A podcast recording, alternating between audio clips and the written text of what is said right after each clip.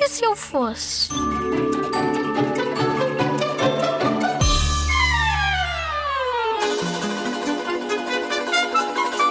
Se eu não fosse uma rapariga, gostava de ser uma raposa, porque assim podia fazer muitas coisas e ninguém me castigava.